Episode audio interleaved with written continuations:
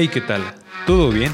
Soy su conductor Esteban Amestegui y Subversivo es un podcast que pretende abrir una conversación sobre temas actuales y controversiales que lamentablemente son evadidos dentro de la iglesia.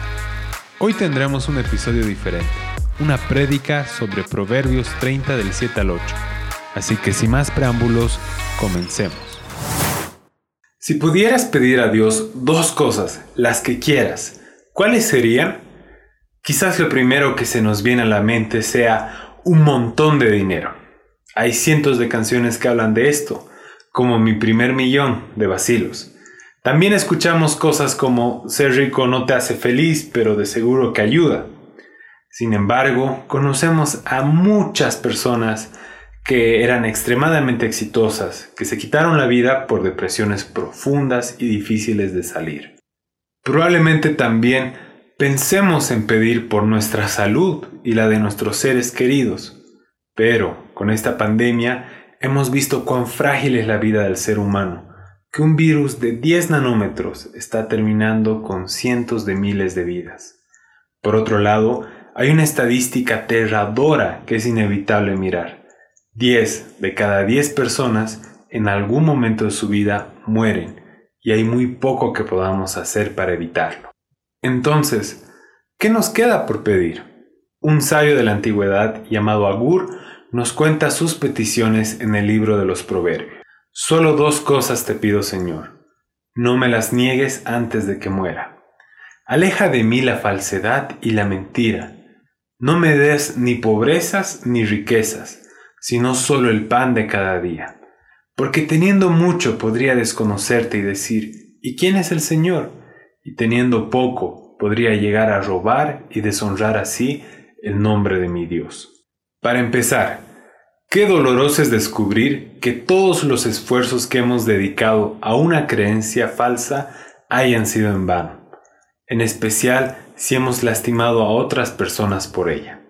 Por ejemplo, durante la Segunda Guerra Mundial, un oficial de inteligencia del ejército japonés, Hiro Onoda, recibió la orden de su superior de resistir al ejército norteamericano en la isla de Lubang, Filipinas, sin importar cuán difícil se pongan las cosas.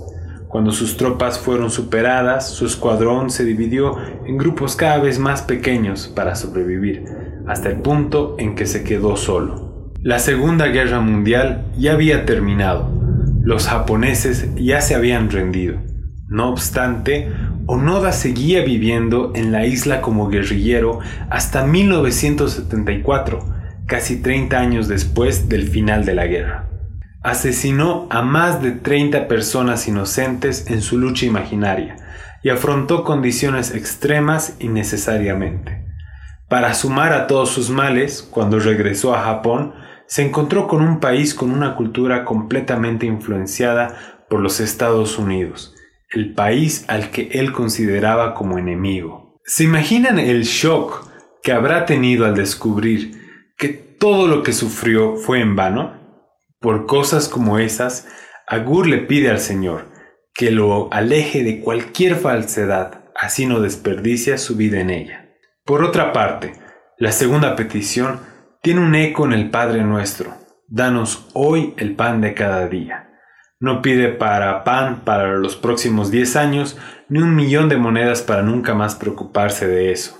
Agur entiende que la abundancia puede hacerle creer autosuficiente y llevarlo a dejar de buscar a Dios. Por otro lado, demasiada necesidad lleva a la desesperación y la misma puede obligar a hacer cosas deshonrosas. Por eso, básicamente pide, Dios, dame lo suficiente para que así yo siempre dependa de ti. Ahora bien, detrás de ambas peticiones hay algo, mejor dicho, hay alguien. Lo que Agur realmente quiere decir es que si vamos a pedir algo, que sea la presencia de Dios, porque sabemos que Él es la verdad y nunca nos va a decepcionar ni hacer faltar nada. Espero que la prédica te haya hecho repensar qué pedirías si te concedieran dos deseos. Lo bueno es que Dios está al alcance nuestro por medio de la oración y el estudio de su palabra. Así que te animo a que siempre converses con Él. Cambiando un poco de tema, ¿te gustaría enterarte de los nuevos episodios que lanzamos y recibir contenido exclusivo gratis? Pues suscríbete al boletín de Subversivo y recibe un correo personal mío cada semana. Prometo no llenarte de spam y solo compartir cosas buenas. Además, puedes cancelar tu suscripción cuando quieras. Nada que perder y todo que ganar. Así que ve a zenfox.com barra subversivo. Repito, zenfox.com barra subversivo y forma parte de nuestra comunidad. Te dejo el vínculo también en las notas del episodio. Así que un abrazo fuerte y nos vemos pronto.